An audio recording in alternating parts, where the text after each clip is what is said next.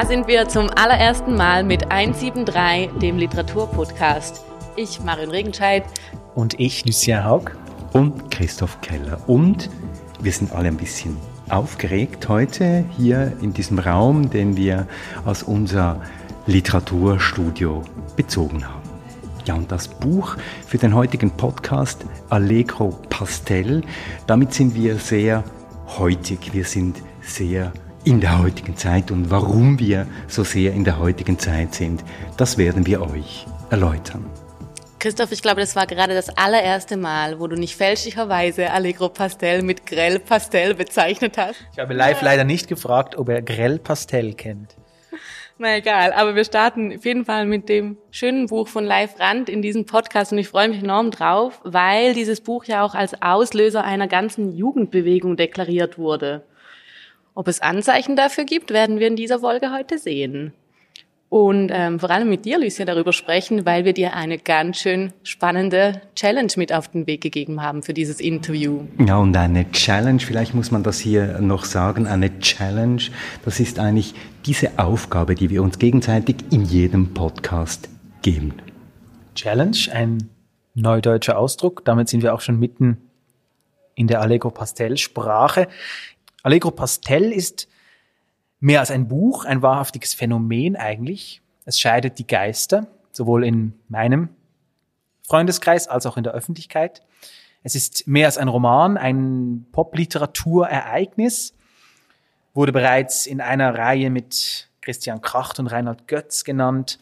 In erster Linie muss man aber sagen, finde ich, ist das Buch ein Boss-Move. Und ich werde diesen Begriff noch einige Male benutzen in der heutigen Folge. Ich möchte euch zuerst fragen, wie ist es euch zweien denn beim Lesen ergangen? Ja, ähm, es war für mich so die Einladung zu einer Promenade äh, durch das Leben und durch die Zeit in eine Art von Leichtigkeit hineingezogen werden. Nichts ist wirklich tragisch, nichts ist wirklich schlimm. Es gibt keine allzu großen Ausschläge nach oben oder nach unten man wird eigentlich mit allem fertig, ähm, man hat Zugang zu allen Ressourcen. Ähm, es ist so ein bisschen wie ein schöner Spaziergang dem Rhein entlang. Mir geht es gut, den Menschen, die ich antreffe, geht es auch gut. Das Wetter ist zwar sonderbar warm, noch im Oktober, aber auch das ist irgendwie gut. So ist es mir ergangen beim Lesen dieses Buchs, beim Mitverfolgen dieser Liebesgeschichte zwischen Tanja und Jérôme. Das hat dich irritiert? Es hat mich am Anfang unglaublich irritiert. Ich war versucht, wieder auszusteigen und irgendwann mal habe ich mich dann in diesen Flow hineinbegeben. In diesen wohltemperierten Flow. Das ist ein Wort, das ganz oft im Zusammenhang mit Allegro Pastel genannt wird. Und obwohl mich dieses Wort so ein bisschen nervt, muss ich sagen, dass es echt ganz gut passt. Wie du nämlich auch schon gesagt hast, nie wird's extrem in diesem Buch. Es ist weder überböse noch überkritisch noch überlangweilig, sondern alles wird ständig irgendwie reflektiert, analysiert und im Zweifelsfall sofort wieder ausgeglichen. Ähm, und alles plätschert so in einer ganz natürlichen Selbstverständlichkeit dahin. Pudrig, pastellig, zuckerwattig vielleicht sogar und äh, aber auf jeden Fall gesund und ohne zu süß. Und wenn es einem schlecht geht, dann geht man ein bisschen joggen, oder? Ja, genau, das. Oder trinkt Tee. Ähm, ja, oder beobachtet Menschen, was sie auch andauernd tun. Andere Menschen beobachten sich und vor allem sich selbst beobachten, oder? Ja. Wir ziehen noch einmal kurz eine Schlaufe und sprechen noch vom Inhalt des Buches. Für alle, die es noch nicht gelesen haben, was ja gar nicht sein kann. Äh, wir folgen den Leben von Tanja Arnheim und von Jerome Daimler. Tanja Arnheim ist die Autorin eines Kultromans und steht kurz vor ihrem 30. Geburtstag. Äh, sie lebt in Berlin. Jerome Daimler ist 35 Jahre alt, ist Webdesigner von Beruf und ist in sein Elternhaus im Maintal bei Frankfurt zurückgezogen. Und das ist schon ein erster Boss-Move, möchte ich sagen, in das eigene Elternhaus zurückzuziehen, ohne Familie, mit 35 ein lupenreiner Boss-Move. Diese beiden Menschen sind ein hetero-Liebespaar, auch das natürlich ein Boss-Move, denn Polyamor war vorgestern. Aber man darf sagen, dass sie nicht ein irgendein dahergelaufenes Liebespaar sind, sondern aus Leif Rands Universum stammen. Ja, und ob das eigentlich unser Universum ist, äh, darauf müssen wir schon nochmal zurückkommen. Das ist ja die große Frage in diesem Roman. Wessen Universum wird hier eigentlich äh, beschrieben? Ist das, ähm, was für eine Generation wird hier beschrieben? Ist das tatsächlich die Generation der heute 30 bis 35-Jährigen? Vielleicht kommen wir auch noch mit Live selbst darauf zu sprechen, was Gegenwartsbeschreibungen heute eigentlich sind äh, und ob wir uns vielleicht zu sehr an sie gewöhnt haben. Wir haben es jedenfalls mit zwei Menschen zu tun, die eigentlich, wie Marion schon kurz umrissen hat, nur bewusste Entscheidungen treffen. Und das ist auch der Grund, weshalb sie immer den Anspruch an sich selbst und an, an die anderen haben, dass das gute Entscheidungen sein müssen, äh, weil sie pragmatisch sind. Sie sind eigentlich der beste Deal inmitten aller möglichen Deals. Man könnte sogar sagen, inmitten aller möglichen Boss-Moves. Es sind zwei Menschen, die, die eigentlich, ja, die, die ihresgleichen suchen, im, im Ausmaß ihrer Selbstbetrachtung und ihres Bewusstseins für sich selbst und für die Beziehung, die sie führen. Alles wird reflektiert und eigentlich eingewoben in diese unendliche Geschichte der Mikro- und Makrotrends. Und in diesem Zusammenhang steht wahrscheinlich auch das Wort Boss Move, das ich hier verwende. Äh, es ist eigentlich das bewusste Entscheiden für einen Mikro- oder Makrotrend, für das Badmintonspielen, aber auch für das Führen einer Fernbeziehung, für das sich entscheiden für eine Trennung, für das sich entscheiden für äh, mit dem gemieteten Tesla auswärts essen zu gehen. Man hat das, man wird das Gefühl nicht los, dass diese beiden Menschen eigentlich ihr Bewusstsein gar nie ausschalten können. Genau, und deshalb irritiert mich ja auch dieser Begriff, den du verwendest, Lucien. Du hast ja dich äh, sehr intensiv mit dem Buch auseinandergesetzt. Ich habe nicht das Gefühl, dass diese Menschen tatsächlich in diesem Buch aus einer eigenen Autonomie heraus, aus einer eigenen Haltung dem Leben gegenüber handeln, sondern wie du gesagt hast, sie schwappen eigentlich von einem Trend zum anderen über. Zum Beispiel Tanja Arnheim arbeitet das Ganze den ganzen Roman hindurch an ihrem nächsten Werk.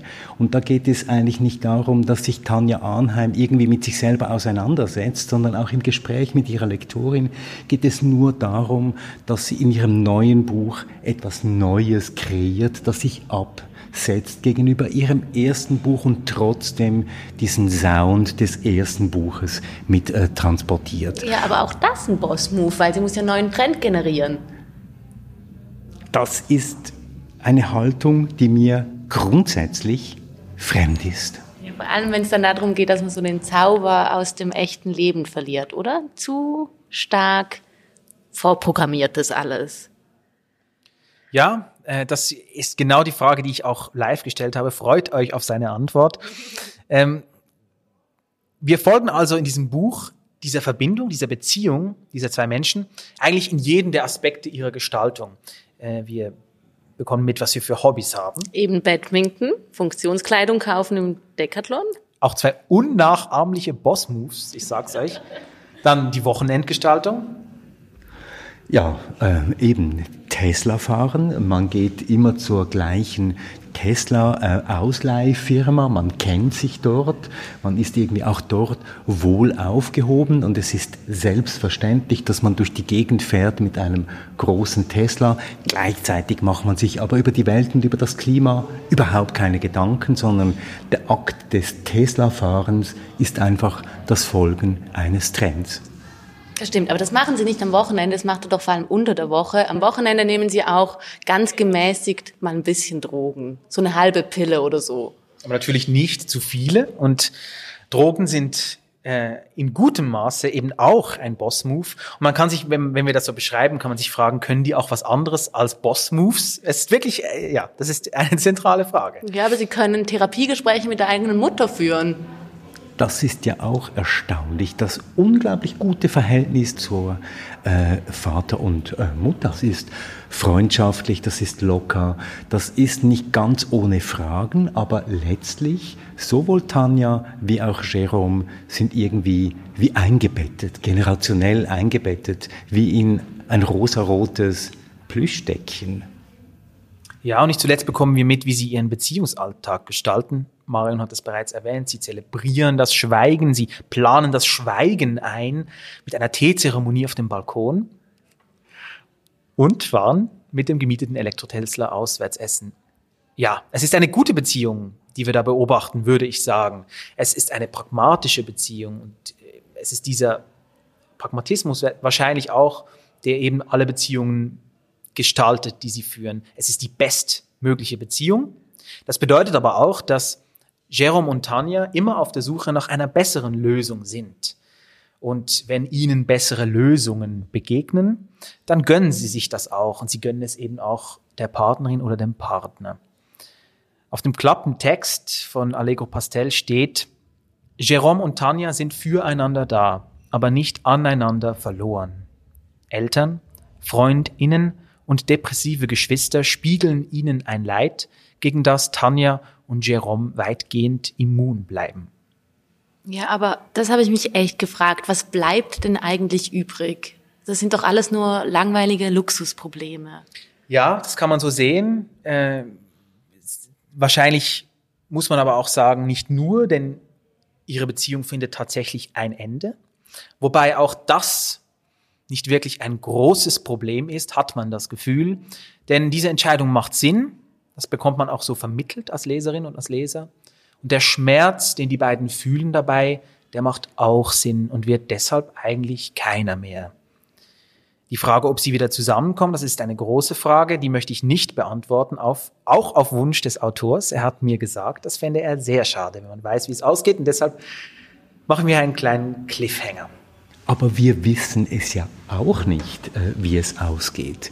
Und eigentlich ist es ja auch wie egal, wie es ausgeht, weil wir wie ein Stück weit vertrauen können, dass diese Menschen, denen wir hier in diesem Roman begegnen, wie von selbst wieder von der einen Wohlfühlzone in die nächste kommen werden. Und ob jetzt diese Wohlfühlzone jetzt Tanja heißt oder Marlene oder wer auch immer, ist eigentlich egal die größte Schwierigkeit, die Jerome ja hat, ist die Frage, habe ich zu meinen verflossenen Beziehungen eigentlich noch irgendwie ein gutes Verhältnis. Und da liegt er im Bett und zählt seine Beziehungen, die er je gehabt hat und fragt sich, habe ich heute zu denen noch eine gute Beziehung?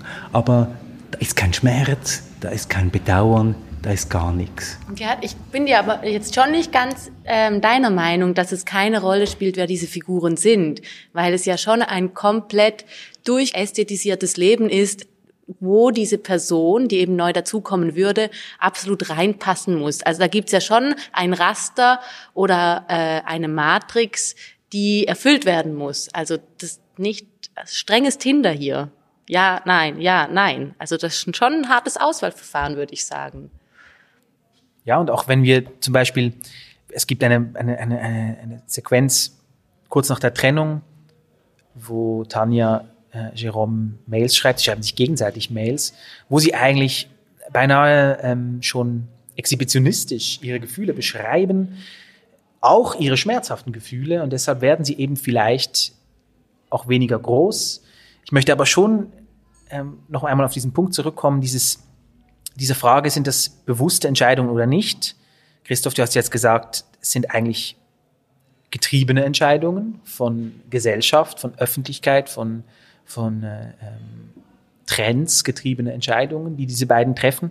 Man könnte aber auch sagen, sie sind wirklich eigentlich angekommen in einem Zustand der totalen Gestaltung. Das hat dann fast schon wieder so was algorithmisches, roboterhaftes irgendwie. Aber sie sind eigentlich, es ist ich würde es fast als eine, eine utopische Beschreibung der Welt bezeichnen, wo Menschen in der Lage sind, ihr Leben gut zu gestalten und glücklich zu sein. Und wenn es eben dann heißt, äh, sich, wenn man das Bedürfnis verspürt, mit seinen Ex-Freundinnen und Ex-Freunden gute Verhältnisse zu haben, dann gibt man eben alles, dass das so ist. Und man kann das vielleicht auch konfliktscheu nennen. Ja, oder einfach auch äh, nicht nur konfliktscheu, sondern so die Idee von eben, wie es einem halt gut geht und wie man das so macht.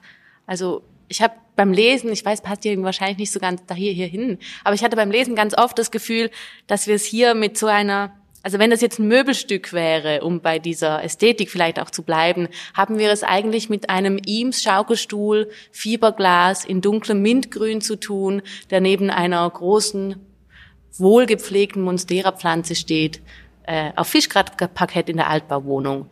So. Und ich glaube, jede Szene von diesem Roman sind so fixierte, illusionäre Bilder, die irgendjemand mal konstruiert hat und nach denen wird jetzt gelebt in diesen, all diesen Bildwelten heißt es halt dann auch, als gut ausgeglichene Person muss man sich mit seinen Ex-Freundinnen gut verstehen, weil sonst hat man ja ein Problem. Und dann kann man ja zur Therapie gehen. Ja, aber es geht auch darum, das zu embracen, wenn ich ein englisches Wort brauchen darf. genau. Und ist das dann auch Und sich nicht gegen das, ja natürlich, äh, sich nicht gegen das zu wehren. Es gibt wirklich diese, diese bezeichnete Sequenz, die auch mehrfach dann weiterverwendet wurde in den Rezensionen, ähm, als sich äh, Tanja einen Rucksack kauft von einem gefälschten Rucksack von Dior und sie freut sich sehr darüber, dass sie diesen Rucksack auf zwei Arten gebrauchen kann. Sie kann ihn, sie freut sich über die Blicke der Leute, die denken, sie hat einen Dior-Rucksack und denkt, was ist denn das für eine? Mit ihrem viel zu teuren Rucksack gibt sie so viel Geld aus für, für solche Accessoires. Und sie nimmt aber auch die Blicke auf sich, die wissen, dass das ein gefälschter Dior-Rucksack ist. Also es ist eigentlich wie, man könnte auch sagen, das Umarmen der Tatsache, dass man nun mal in dieser Welt lebt und dass es eine unglaubliche Befreiung sein kann, mit dem Flow zu gehen. Aber mir ist vorhin der Begriff ähm, Gefühlsmanagement in den Sinn gekommen. Die beiden managen eigentlich nicht nur ihre Außenwelt, nicht nur ihre Beziehungen, sondern sie managen auch ihre Gefühle.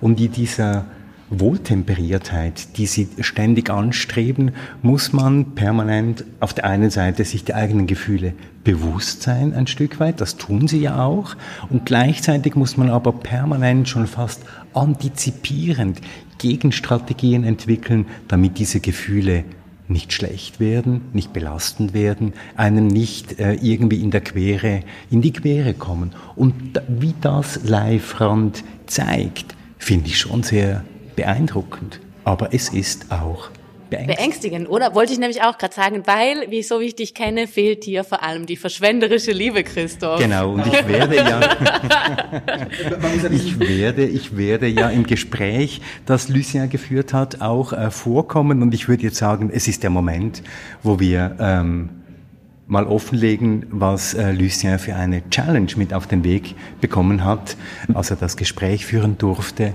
mit Live-Rand. Vielleicht müssen wir, weil wir das ja jetzt hier zum ersten Mal machen und ihr alle auch zum ersten Mal zuhört, oder Sie, soll ich Sie siezen? Ähm, wie auch immer, Sie entscheiden das. Sie dürfen uns ja eh E-Mail schreiben. Dann entscheiden Sie oder entscheidest du, wie wir dir, Ihnen sagen werden, ähm, sagen, was wir uns hier eigentlich überlegt haben. Wir haben nämlich sieben Fragen jeweils, ähm, um diese große Grundfrage zu diesem Buch zu beantworten, diese Challenge. Ja, und die Challenge mit diesem einen Autor und den sieben Fragen, ähm, die hier drei Menschen sich ausgedacht haben, ähm, die lautet in diesem Fall, Marion. Wie wird ein Buch zu einem Phänomen? Wie wird ein Buch zu einem Phänomen? Ja, mit dieser Frage bin ich ins Gespräch mit Leifrand eingestiegen. Und ich habe ihm als erstes habe ich ihm die Allegro pastelligste Frage aller Fragen gestellt. Ich habe ihn nämlich gefragt, wie es ihm geht. Mir geht es heute ähm, tendenziell gut, aber jetzt nicht, ist jetzt nicht der, ist jetzt nicht der aller, der allergleißend hellste Tag. Es ist so definitiv Herbst geworden, irgendwie schneller als gedacht. Es regnet auch, ähm, fast den ganzen Tag mehr oder weniger. Ich blicke noch in, in noch, in noch grüne ähm, Blätter vor meinem Fenster und habe aber so einen, für mich so, ähm, ich bin ausgeschlafen und kann mich ganz gut konzentrieren heute und freue mich, abends ins Kino zu gehen. Insofern ist irgendwie so eine, eigentlich ist es, es ist eigentlich total Mittwoch, würde ich sagen. Also so richtig einfach so ein, es ist einfach Mittwoch. Ziemlich alltäglich auf eine Art, ja. Wie würden Sie denn das dieses sogenannte Allegro-Pastel-Gefühl beschreiben. Äh, wie geht es uns heute? Und mit uns meine ich jetzt ganz spezifisch, ähm, um im Allegro-Pastel-Jargon äh, zu bleiben, den hedonistischen Pragmatistinnen und Pragmatisten. Genau, ich glaube, das Allegro-Pastel-Gefühl, insbesondere jetzt der Rückblick auf die Zeit vor der Pandemie, 2018, 19, der auch das Buch spielt, ähm, da würde ich so mit, mit Motiven versuchen, das zu beschreiben. Das ist dann so Sommerurlaub in Vancouver, Winterurlaub in Taipei, Lemon Haze aus dem Vaporizer, Ketamin Nasenspray, teure Fashion, erstaunlich günstig, erstaunlich günstig erworben ähm, und Hochsommer, Hochsommer Mitte Oktober, über den man sich sorgen könnte. Man kann den Hochsommertag aber auch einfach umarmen. Was hat sich äh, nach dem Frühling daran geändert? Weder der Sommerurlaub in Vancouver noch der Winterurlaub in Taipei ist momentan möglich, einfach untersagt. Davon abgesehen, dass es ja total vielen Leuten ganz gut damit geht, so ein bisschen weniger Optionen zu haben. Also gerade jetzt auch, dass dann die sozusagen die, die, die Freizeitmöglichkeiten haben sich eingeschränkt durch die Kontaktbeschränkungen und so weiter und dass viele Sachen nicht stattfinden dürfen. Ähm, gibt es aber auch so eine Zwangsbiedermeierisierung. Also dass jetzt, wenn man mehr Zeit zu Hause verbringt, sind dann plötzlich die Gegenstände, die bei einem zu Hause rumstehen, wichtiger die Kernfamilie beziehungsweise der engste Freundeskreis ist wichtiger. Das sind alles Dinge, die so, die so in was Konservatives hineinweisen oder in eine konservativere Lebensführung, wie man sie irgendwie im Vorort hat oder auf dem Dorf. Ähm, ich glaube auch mehr Leute, es gibt sogar den, glaube ich, der Impuls, dass man Familie gründet oder sich Haustiere anschafft, ist stärker geworden, weil man einfach so mehr domestic sich verhält. Und das sind Dinge, die sich auch mit dem, sagen wir, mit den Idealen der Figuren in der Allegro Pastel beißen. Verstehen Sie denn die Figuren und den Roman Allegro Pastel und die Figuren darin als eine Utopie, als utopische Figuren ähm, oder eher nicht? Eher nicht. Ich empfinde es eigentlich eher als eine Art, ähm, einen speziellen Umgang mit der Idee von Realismus. Also ich hätte nach den, ich hätte nach meinen vorherigen Romanen, die als Utopien angelegt sind, äh, oder wahlweise als Dystopien, das ist dann, liegt dann in der, in der Betrachtung der Lesenden, ähm, war ich, ich war, der, war, der, war, der, war der nahen Zukunft oder der, oder der Verlängerung von gesellschaftlichen Prozessen in eine, in eine Fiktion, Zukunftsfiktion, äh, etwas müde. Ich hatte auch das Gefühl, dass es so etwas inflationär wird, auch auf der Ebene von TV-Serien und vieler anderer Bücher und Anthologien und diese Fragestellung, okay, was wäre eine optimierte Gesellschaft, was wäre die Zukunft, wurde sehr oft gestellt und es ähm, und mich dann gefragt, warum schreibe ich eigentlich nicht mal über die Orte oder die, die Gegenden, die ich eigentlich wirklich kennen sollte ähm, und über auch eine Zeit, die gerade stattfindet beziehungsweise stattgefunden hat und war dann die Entscheidung natürlich mit dem ähm, über Berlin und Hessen zu schreiben, weil das eben die beiden, die beiden Gegenden sind, an denen ich am, mit Abstand am meisten Zeit in meinem Leben verbracht habe. Und es ist so, dass es so schmerzhaft nahe liegt, ähm, sich dem auch mal zu widmen. Und eigentlich schon auf eine gefärbte Art und Weise, weil natürlich so bestimmte, in, in den Fokus werden schon Dinge genommen, die ich als eher, eher freudvoll empfinde. Dadurch entsteht vielleicht so eine, so eine Überfärbung. Aber dennoch als, dennoch war der Anspruch auch, oder dennoch war auch die Haltung oder das mein Eindruck für den Text, dass das meiste daran vorwiegend realistisch ist. Eine Beobachtung, die ich gemacht habe, die wirklich äh, äh, nicht von der Hand zu weisen war in meinem Umfeld, war, dass viele sich äh, wiedergefunden haben in, in dieser Lebensgestaltung von äh, der beiden Hauptfiguren Jerome und Tanja äh, und gleichzeitig diese Tatsache, dieses Wiederfinden äh, in diesen Charakteren eigentlich abgewertet haben. Also eigentlich diese Gegenwartsbeschreibung, die ja jetzt vielleicht seltsamerweise plötzlich zu einer Vergangenheitsbeschreibung geworden ist. Und im Buch ja auch schon eine Vergangenheitsbeschreibung war, weil das ja aus der sozusagen zum, ich habe auch zum ersten Mal ein Buch geschrieben, das in der ähm, in der Vergangenheitsform formuliert war, was ich auch, da weiß ich noch, wie ich da lange drüber nachgedacht habe, oder eine Zeit lang, ich hatte Passagen in der Gegenwart geschrieben und dann eine Passage in der Vergangenheitsform und irgendwann habe ich dann, ich hatte mir den Text in beiden Versionen aufs Handy geschickt und dann auf, beim Ausgehen in ziemlich angetrunkenem Zustand mir beides durchgelesen und plötzlich entschieden, nein, es muss die Vergangenheitsform sein. Ich hatte pragmatisch eigentlich mehr mehr Argumente für die Gegenwartsperspektive. Aber ich sagte, nee, vom Erzählton ist das irgendwie, das ist ein Text, der muss in der Vergangenheitsform geschrieben werden. Was dann wiederum jetzt im Nachhinein ist, macht das total, macht das wahnsinnig viel Sinn. Ähm, aber es war anfangs natürlich auch eine Entscheidung, die ich treffen musste.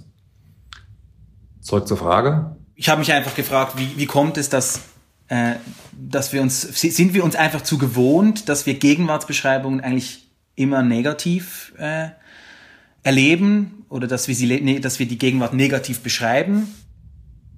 Dass sich Leute wiederfinden und dann selbst anfangen zu kritisieren, hat tatsächlich auch was mit so einem insbesondere aus den Geistes- Sozialwissenschaft herauskommenden ähm, Impuls zu tun, dass man eine kritische Haltung immer mitdenken muss. Und das ist dann, im schlimmsten Fall hat es sowas, sowas regelrecht Neurotisches, dass man das Negative auf jeden Fall betonen muss, unterstreichen, so, wir leben ja eigentlich sowas wie so eine Haltung wie, ja, wir leben ja eigentlich im Falschen. Man weiß nicht genau, was das Richtige wäre. Aber dass die Gesellschaftsform, die wir haben, ist falsch, weil sie zur Ausbeutung führt und Ungleichheiten auf der Welt, ist natürlich auch nahezu Fakten. Ähm, ist nur die Frage, wie produktiv es ist, sich das immer wieder vor Augen zu führen, ohne wirklich in Handlung überzugehen. Und entsprechend, ähm, und ich glaube, die beiden, also die Hauptfiguren, Tanja Arnheim und Jerome Daimler, haben da in gewissem Maß aufgegeben, äh, produkt progressive Akteure zu sein in ihrem Leben, sondern sie versuchen halt das Beste aus den Bedingungen zu machen und ihr Leben weitestgehend zu genießen, haben das Privileg, dass sie ähm, jeweils in Bereichen arbeiten, die sozusagen haben sozusagen ihre Hobbys zum Beruf gemacht, sind von der ganz ganz ähm, gesellschaftskritischen Perspektive abgerückt. Ähm, und dann lesen, da haben dann, glaube ich, wenn man sich dann so in den, den eigenen Pragmatismus wiederentdeckt in dem Buch, kommt dann, das triggert vielleicht das schlechte Gewissen, das daher rührt, dass man ja eigentlich irgendwie mal, zumindest im akademischen Kontext, gelernt hat, dass man die Gesellschaft kritisieren und ändern sollte. Ich habe auch, ähm, auch so aus meinem direkten Freundeskreis dann so mitbekommen, dass einigen Leuten das Buch dann auch so bisweilen so zu, zu schmerzhaft nah am eigenen Leben. Also diesen, diesen Eindruck, es ist so, es berührt einen fast unangenehm, weil es so, weil viele Dinge dann tatsächlich auch so alltäglich sind. Also wenn man irgendwie ein ähnliches Leben führt wie die Figuren, dass man sich dann fast unangenehm berührt fühlt unter Umständen. Ähm, da gibt es einfach, glaube ich, die Maxim, die komplette Bandbreite von kompletten Befremden. So, so ist ja kein Mensch überhaupt weltweit, kann niemand sich so verhalten wie diese völlig überzeichneten Figuren. Hinzu, das ist mir viel zu normal und nah an meinem Alltag. Hinzu, ähm, das ist ja irgendwie eine Lebensform, die vorbildlich ist. Hinzu, das ist das absolute mahnende Beispiel. Und dann gleichzeitig hat man Leute, die wahnsinnig gerührt sind und, und mehrmals bei dem Buch weinen mussten an, an den skurrilsten Stellen ähm, vor Rührung. Das vorgeführte Leben, das besteht ja ähm, im Falle dieser beiden Figuren hauptsächlich aus, aus äh, Arbeit und, und Liebe. Und manchmal weiß man gar nicht recht irgendwie, wie sich die beid, diese beiden äh, Bereiche voneinander unterscheiden. Wir besprechen ja auch als Gesellschaft oft genug von, von der Arbeit, die wir lieben und von der Liebe, die eigentlich, ähm, die immer Arbeit ist. Äh, es gibt über Jerome in, in, in Allegro Pastel ein Zitat, äh, das lautet, äh, schlimmer als Menschen, die seine Arbeit überhaupt nicht ernst nahmen, waren eigentlich nur Menschen, die sie viel zu ernst nehmen. Zitat Ende. Ähm, das führt mich zu meiner, bereits meiner fünften Frage. Äh, wie ernst nehmen Sie Ihre Arbeit? Ich glaube, meine Arbeit ist sowas wie mein zentrales Lebenshobby. Also Beobachtungen, die irgendwie eine Form geben, die mich selbst unterhält, tröstet oder irritiert. Sozusagen die Selbstgespräche nach außen tragen, dadurch Leute abstoßen, einige abstoßen, andere anziehen, ähm, so irgendwie um die Ecke kommunizieren. Ich bin total froh, dass ich das machen kann, so als Autor zu arbeiten. Und diese Arbeit macht mir halt vor allem Spaß. Insofern ähm, könnte man sagen, ich nehme sie maximal ernst, weil sie mich irgendwie erfüllt und, und mich auch ausgleicht, glaube ich. Ähm, aber gleichzeitig gehört es zur Arbeit dazu, dass man sie nicht zu ernst nimmt, weil wenn ich irgendwann nicht mehr über meine Texte lachen kann, würde ich ein großes Problem darin sehen. Wie ernst nehmen Sie die Liebe? Viel weniger ernst. Wenn, wenn bei mir, wenn, wenn es die Frage, wenn man sich so, so, eine, so eine absurde Frage stellen würde, wie Arbeit oder Liebe, dann wäre ich auf jeden Fall bei der Arbeit. Die Sie lieben? good call. äh, hat es Sie grundsätzlich überrascht, dass, wenn ich ihn so nennen darf, ein Liebesroman äh, diese Kraft entwickelt? Ich war optimistisch, dass das Buch auf Interesse stoßen würde, weil es so schlicht und einfach ist eigentlich. Also das war so meine, meine eigene, ähm, mein eigenes Verständnis von dem Buch ist, dass es ein ziemlich ruhiges Buch ist, das sich gar nicht so viel vornimmt, sondern sich einfach auf einfach zwei, zwei Figuren in den Fokus nimmt und abwechselnd beschreibt und deren Verhältnis. Und es geht eigentlich im, im, im thematischen Zentrum geht es um Paarbeziehungen. Dass das Buch dann so also auf so, so starke oder so, so, so laute Reaktionen stößt, ähm, hätte ich mir jetzt nicht zu erhoffen gewagt, so ungefähr. Ich dachte, okay, das Buch ist ästhetisch, glaube ich, ganz, es ist quasi, ist durchgearbeitet. Ich glaube, es, es, es ist sozusagen stilistisch nicht schlecht und so. Ich hatte so, ich hatte ein gutes Gefühl auf der Ebene und ich hatte auch das Gefühl, es ist irgendwie auch etwas, was ich so selbst noch nicht so gelesen habe. Ich fand, die Form ist so, ich wüsste jetzt nicht genau, welches Buch ganz ähnlich ist. Ähm, weil ich aber auch, ich habe auch kenne auch generell viel zu wenige Bücher. Insofern ist es auch, kann ich das immer leicht sagen, ich habe sowas noch nicht gelesen.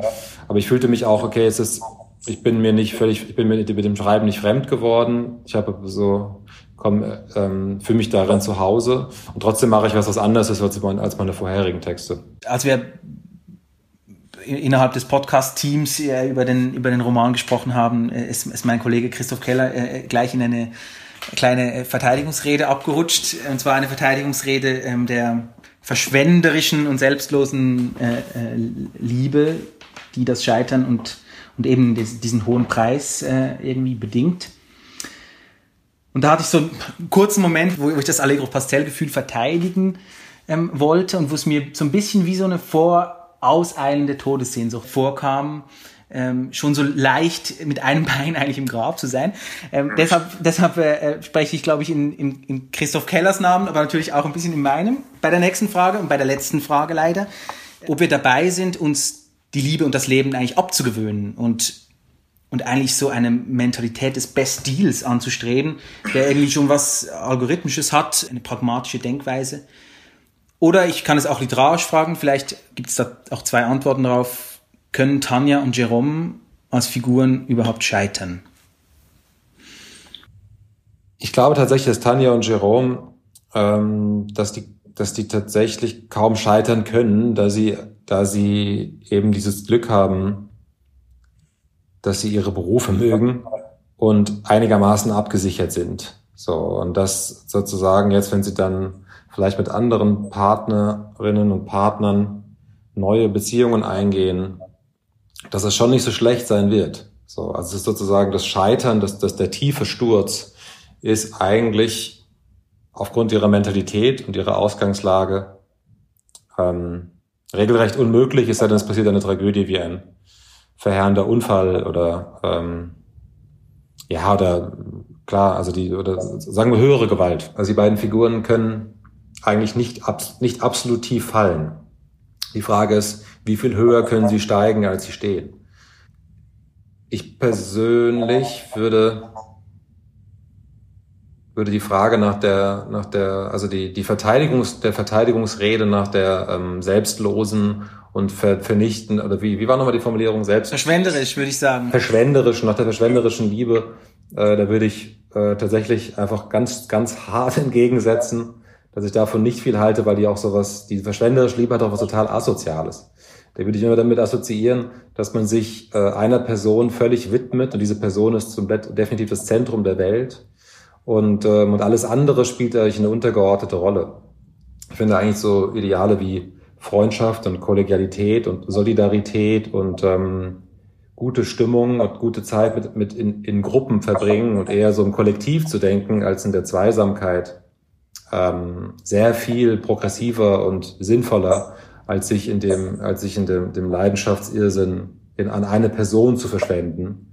Zumal man ja auch ähm, biografisch und aus Biografien Tausender, wenn nicht Millionen Menschen weiß, dass das Momentaufnahmen sind und sich auch diese Gefühle des Verliebtseins wiederholen und und wenn ich wenn ich also sagen wir Leute, die sich ständig immer an Einzelpersonen verschwenden und und große Leidenschaftsamplituden haben von ganz, von, von von im Himmel sein aufgrund von großer Verliebtsein, Verliebtheit und dann in der totalen Depression, Depression versinken aufgrund von Trennung. Äh, das sind Menschen, die ich nicht besonders gerne mag.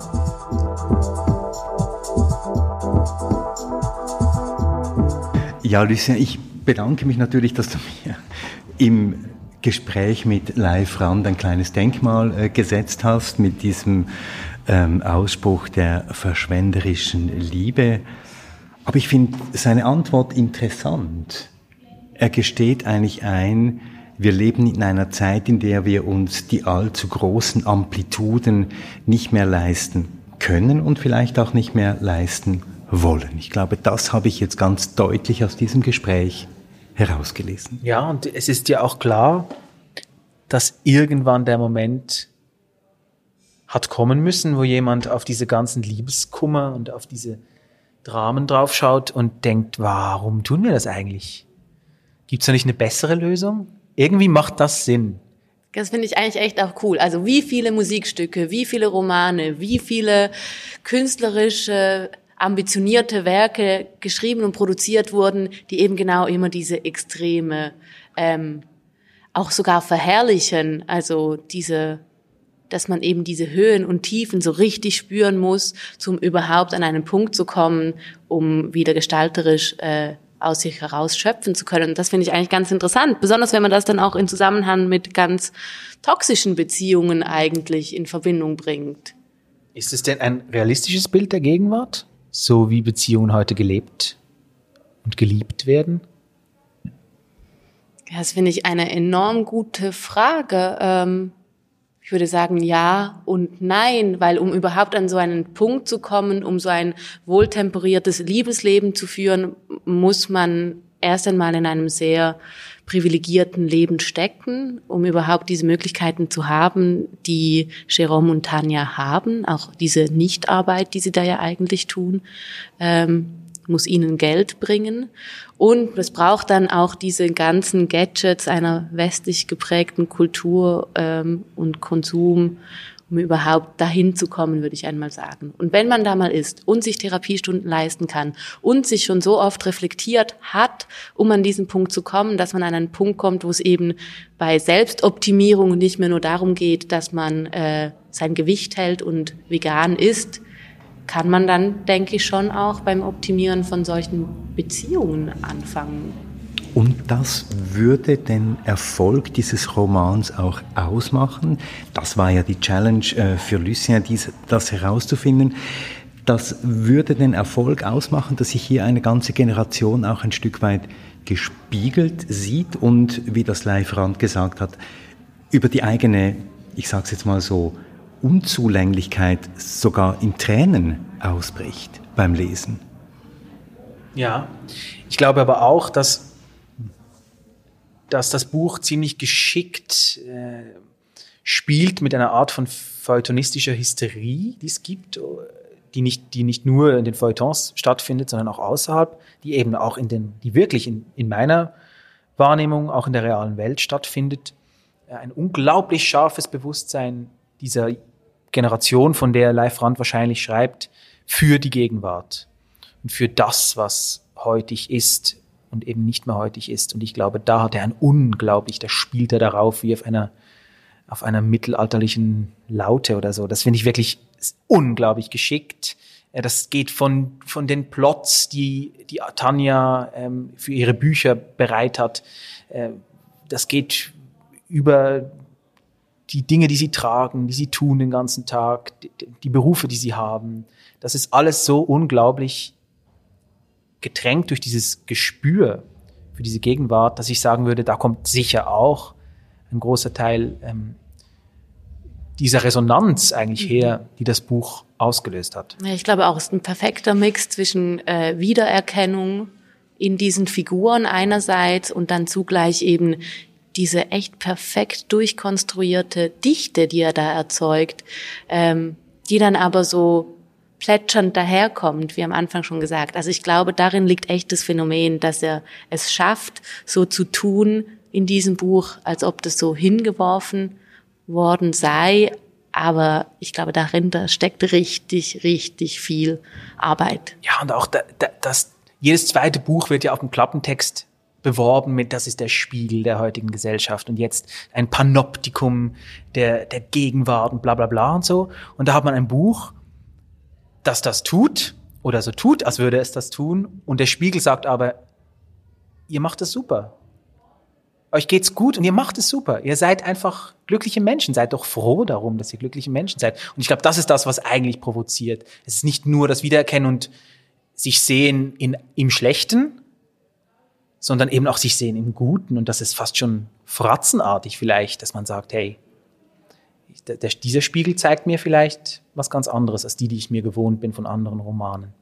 Ja, und interessant ist ja, dass in, in, in, in, diesem, in diesem Text, wenn man jetzt auf die Ebene der Literatur geht, Live Rand diese 173 Dinge, die wir jeden Tag mit uns äh, herumtransportieren, von den Mail-Account, äh, über das Fitnesszentrum, in das wir gehen, bis hin zu den Markenschuhen, die wir kaufen. Accessoires, die in diese Innenwelt der Personen wie eingebunden sind, die werden in, in der Erzählung in einer Art Beiläufigkeit auch ähm, mitgenommen, sodass dieses Gefühl und dieses glücklich sein, das hier ein Stück weit suggeriert wird, auch in der Form einer Fratze, wie einfach permanent auch an diesen Artefakten mittransportiert wird. Und das, wie du sagst, ist schon große Kunst. Ja, auf jeden Fall. Ich denke auch, wie er eben auf formaler Ebene ähm, Chatverläufe oder ähm, Sprachnachrichten mit in dieses Buch flechtet und das in einen Fluss kriegt von auch äh, verschiedenen Ebenen von Textualität sogar, finde ich einfach richtig faszinierend. Ja, und er hat selber das so beschrieben, dass, dass äh, diese Kälte, die in dem Buch irgendwie drinsteckt, auch in den Dialogen, ähm, dass das viele Leute in seinem Umfeld und auch wahrscheinlich auch in der öffentlichen Wahrnehmung irritiert hat. Und genau das ist ja eigentlich das, was wir hier, was wir hier vorgeführt bekommen, dass wir nach Echtheit suchen in diesen Romanen, nach, nach wahren Gefühlen, nach, nach unbestreitbaren Emotionen. Und die sind aber da. Die sind, die, die finden einfach woanders statt als, als in der Zuschaustellung. Ich nehme diese Figuren als unglaublich tief und ähm, schichtenreich wahr und kann aber nicht genau sagen, woher ich das Gefühl nehme. Vielleicht einfach nur in dieser Resonanz, die ich auf mein eigenes Leben übertrage. Aber ich kann, also kann es euch nicht erklären, warum ich diese Figuren tiefgründig finde. Ja, genau, das finde ich absolut faszinierend, weil sie ja an eben auch die Figuren selber an so einer klaren, reflektierten Oberfläche haften bleiben durch diese ganze Reflexion, die ja ständig passiert. Ähm, und wenn das wirklich so ist, dass wir uns den Figuren nur nah fühlen, das musst du dann vielleicht sagen, wie es dir geht, äh, weil wir nicht alle der gleichen Generation sind an diesem Tisch, aber wenn die, ich bin ja ungefähr gleich alt wie die beiden, äh, dass ich mich denen so nah fühle, weil sie, ich sie einfach mit meinen Teilen anreichere, dann ist es gruselig schon fast, wenn er das schafft, dass das passiert.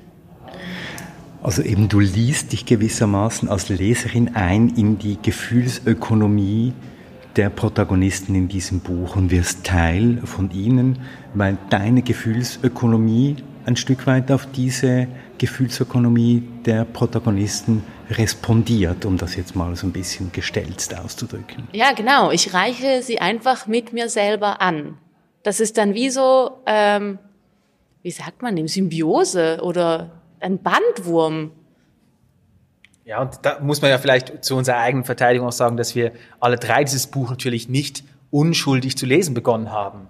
Es ist ein Buch, das uns eigentlich zugetragen wurde durch die Öffentlichkeit, auch durch die Art, wie es rezensiert wurde, würde ich jetzt mal behaupten. Und das hat natürlich einen Einfluss auf, das, auf wie wir es lesen. Wir haben es als Gegenwartsroman erwartet, beim Anfang schon. Äh, und das macht natürlich schon auch was aus. Wenn wir jetzt unschuldig da reingestürzt wären, wäre es uns vielleicht auch anders ergangen. Eine Parallele, die es vielleicht noch gibt, über die wir sprechen können, ist die Verbindung zur Politik, die du kurz angesprochen hast, Christoph. Es gibt eine klare Parallele zum, zum privaten Pragmatismus, das ist der öffentliche Pragmatismus in der deutschen Politik. Die Gefühle, die man gegenüber Jérôme Montagne hat, kann man auch gegenüber der deutschen Politik haben seit einigen Jahren, vielleicht schon bald Jahrzehnten, das Suchen und Finden der besten Lösungen. Und ist es dieselbe Emotion, die man da den Figuren und zum Beispiel Angela Merkel gegenüber hegt, hegen kann? Ja, und mit diesem tollen, abschließenden und weiterführenden Gedanken, Lucien, würden wir sagen, Challenge eigentlich bestanden, oder? In der Reflexion über das Buch. Was meinst du, äh, Marion? Ja, ich, ganz ehrlich, also jetzt rein aus dem Gespräch heraus ähm, finde ich nicht, dass Lucia herausgefunden hat, warum dieses Buch ein Gegenwartsphänomen wurde. Was ich wiederum aber interessant finde, ist, dass man eben vielleicht gar nicht live fragen muss, ob es ein oder wie so ein Buch zum Gegenwartsphänomen wird, sondern wir einfach das Buch selber befragen. Und es gibt eine Stelle im Buch zu Panoptikum Neu, ähm, eben das Buch, das Tanja geschrieben hat, ähm, die diese Frage eigentlich schon beantwortet. Und ich, ich lese euch das jetzt einfach mal vor. Und zwar steht da, ähm,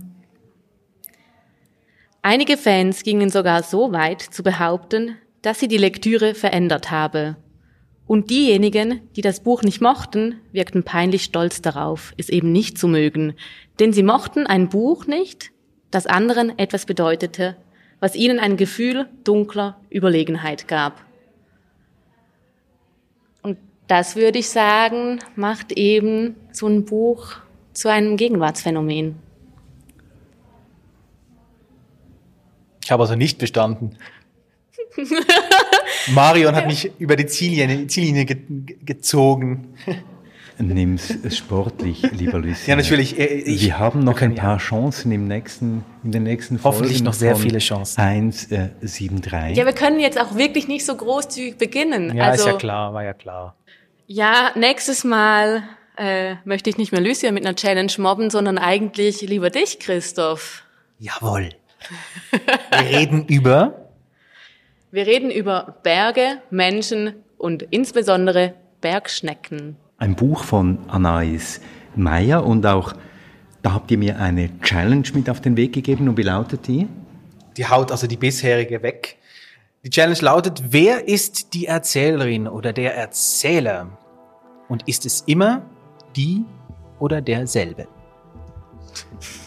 Ja, und das war 173, der Literaturpodcast mit der allerersten Episode. Mit Marion Regenscheid, Lucien Haug und mit mir, Christoph Keller. 173, der Literaturpodcast, das ist der Literaturpodcast mit der geheimen Zahlenbotschaft. Wer es herausfindet, kriegt ein Buch geschenkt, ein Buch, das wir besprochen haben. Einfach eine Mail schreiben an mail at 173.ch und wir schicken das Buch mit Originalnotizen und Anstreichungen, in diesem Fall von Lucien Haug. 173, der Literaturpodcast, ist zu hören auf Apple Podcast, auf Spotify, auf podcastlab.ch und auch auf buchbasel.ch. Ja, genau. Also wir haben das schon ernst gemeint. Bitte schreibt uns, schreibt uns eine Mail auf äh, mail at 173.ch. Wir sind offen für Anmerkungen, Kritik, Inputs. Und nice Buchtipps. Boss Move. Und gebt uns fünf Sterne. Empfiehlt uns weiter.